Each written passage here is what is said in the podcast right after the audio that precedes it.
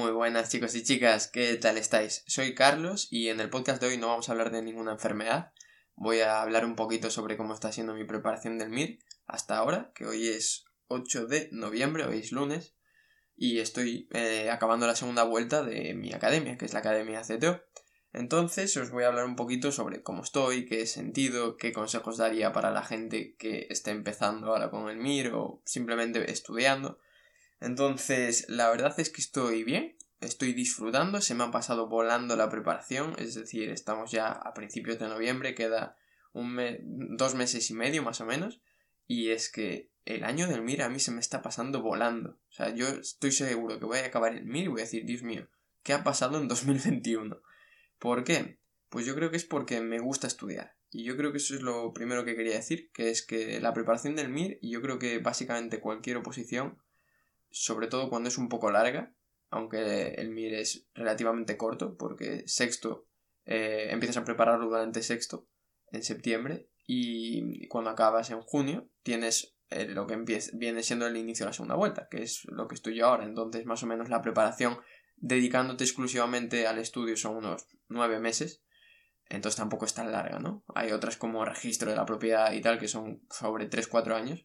Entonces, no es larga. Pero lo que sí que tiene que ser es que te tiene que gustar estudiar.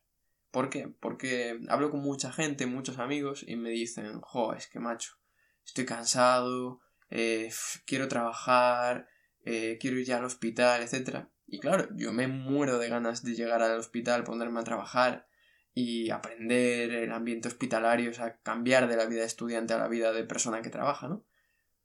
Pero no es mi objetivo único. A mí me está encantando la preparación del MIR porque estoy aprendiendo mucho.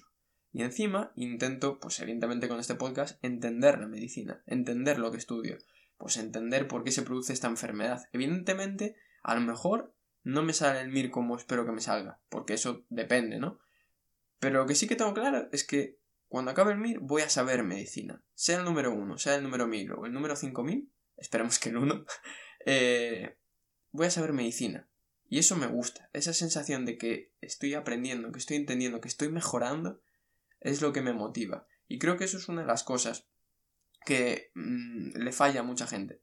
La gente estudia para el MIR, pero yo intento estudiar para aprender y como consecuencia que me salga buen MIR, ¿no? Y ese paso intermedio de aprender, de entender las cosas, de razonarlas, pues por eso me viene muy bien el podcast, que evidentemente lo hago para intentar ayudar a la gente, pero también me ayuda a mí mismo, porque al entender las cosas me siento inteligente, me siento gratificado, ¿no?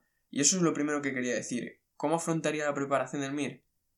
Afrontala como para que te guste, afrontalo para entender las cosas, para sentirte inteligente. Y entonces disfrutarás de la preparación y se te hará más llevadera. A mí se me está haciendo muy llevadera. Estoy un poco cansado, evidentemente, porque lleva mucho tiempo con una rutina, que lo peor es la rutina, y aquí entro en el segundo punto, que es la vida durante el MIR, sobre todo durante la fase esta en la que estamos, que ya solo estás estudiando, y creo que en cualquier oposición, es rutinaria. Tienes que levantarte a una hora temprana, ponerte a estudiar. En, mi caso, en las academias te suelen dar un temario que tienes que estudiarte, tienes que hacer unas preguntas, tienes que hacer unas evaluaciones, etc. Y así todos los días.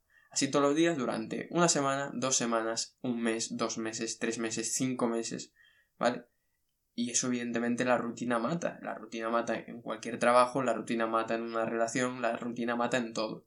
Entonces, a mí una cosa que me gusta hacer y que me he obligado a hacer es, a mí me encanta tomar café fuera de casa y dar un paseo. Entonces yo por las mañanas, después de ir al gimnasio, estudio un rato y a mitad de la mañana me voy aquí a una cafetería eh, que me llevo muy bien con las dependientes, le digo qué tal el día, no sé qué, hablo con gente, gente que no es MIR, gente que no es opositora, gente que le da igual que esté opositando, lo, lo que me van a decir es, oye, ¿cómo estás? Y, y cambio de aires, me tomo mi café, disfruto mi café y es mi momento de desconexión del día y cada día tengo una conversación diferente. Entonces, es una manera de romper esa rutina. Hay días que me voy a dar un paseo, hay días que voy al gimnasio, hay días que voy con mis amigos, etc. Pero romper la rutina. ¿Por qué? Porque si no es cuando dices, Dios, llevo cuatro meses iguales. O sea, por favor, estoy un poco cansado. Entonces, ese sería mi segundo consejo. Y el tercero sería recordarte a ti mismo y a ti misma que estás haciendo el MIR en principio y espero que sea así porque quieres. Es decir, tú cuando entras en medicina, es verdad que eres una persona bastante más eh, niña, infantil, digamos, no, no, no, piensas tanto en el MIR, estás pensando en, oh Dios, estoy entrando en primera medicina en la universidad, soy, soy el pequeño de la universidad, pero la realidad es que tú sabes que, por lo menos en España, eh, tienes que hacer un MIR para ponerte a trabajar, porque no, no puedes trabajar, eh, por lo menos lo que yo, conozco, sé que hay alguna eh, excepción, pero lo más normal es que tengas que hacer un examen MIR para poder hacer una residencia eh, adquirir tus competencias y luego poder ser adjunto, etc. Pero ya lo sabes. Entonces, si estás estudiando en MIR, mm, no te quejes con cariño. ¿Por qué? Porque es que sabías lo que había. Es como si dices, oye, voy a ir a correr al monte y luego te quejas porque tienes que subir una cuesta enorme. Hombre, estás subiendo al monte. ¿Qué esperabas? ¿Que fuera llano? Pues entonces no haber ido a correr al monte. Haber ido a correr por, yo qué sé, por Sevilla, que es bastante llano, ¿no? Pero eh, a ver si me entendéis, ¿no? Eh, yo intento muchas veces, yo por la preparación no me quejo. A veces digo, uff, estoy cansado, ¿no? Pero no me quejo de Dios mío, es que el mío, no sé qué. No, sabías lo que había.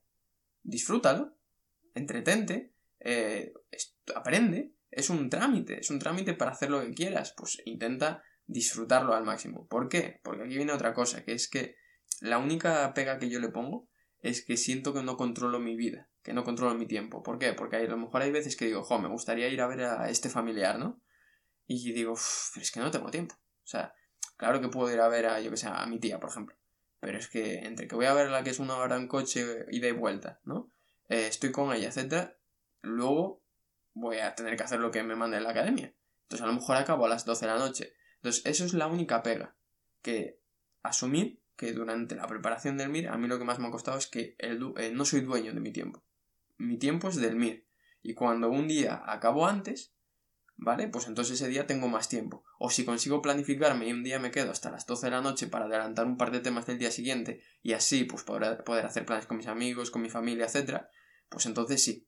Pero el tiempo, durante la preparación, para mí no está siendo mío. Eso es mi única pega. Pero por el resto, a mí, por ahora, me está gustando. Esto es eh, el, cómo estoy acabando ya casi la segunda vuelta, cuando esté en mitad de la tercera vuelta, finales de la tercera vuelta, haré otro podcast para contaros, pues a lo mejor estoy reventado y digo, Dios, ¿qué hago aquí? Por favor, que alguien me ayude, ¿no? Pero creo que no va a ser así, porque conforme vas avanzando y tienes más temario y haces más conocimiento transversal, ¿no? Pues a lo mejor asocias, yo qué sé, la psoriasis y los linfocitos con otras alteraciones linfocíticas que pueda haber en la neumonitis por hipersensibilidad y eso lo asocias con el cociente CD4, CD8 de la sarcoidosis, entonces al final tienes la cabeza funcionando a tal velocidad que es que ya os digo que los días se te van a pasar volando. Va a llegar un momento que digas, pero qué día estoy, ya estoy en viernes, pero ayer era lunes, ¿qué ha pasado? Y eso es lo, lo que más me está pasando a mí y a mi círculo de amigos cercano también dicen, Dios, es que me está volando el MIR. O sea, 2021 para mí va a ser un año que voy a haber ido en el AVE, pero todo el, todo el año. Y nada, espero que os haya servido este podcast, sobre todo para los que estáis empezando con la preparación. Y si pudiera deciros solo un mensaje, que no os centréis en el MIR, sino que os centréis en aprender y entender lo que estáis estudiando. Y nada más, nos vemos la semana que viene, ahora sí, con un capítulo nuevo y espero que también os guste. Un abrazo.